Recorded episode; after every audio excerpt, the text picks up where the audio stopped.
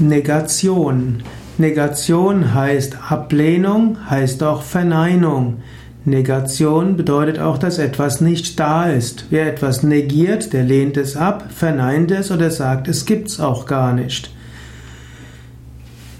Manchmal kannst du auch überlegen, ob die Negation von etwas auch stimmt. Man kann manchmal überlegen, ob das Gegenteil von dem, was man gerade tun will, auch das Richtige ist. Oder angenommen, das, was man annimmt, wäre nicht richtig, was wäre dann? Manchmal hilft es, aus seinen bisherigen Denkgewohnheiten herauszugehen, das Gegenteil mal zu überlegen oder auch das, wovon man feste ausgeht, in seiner Negation zu überlegen.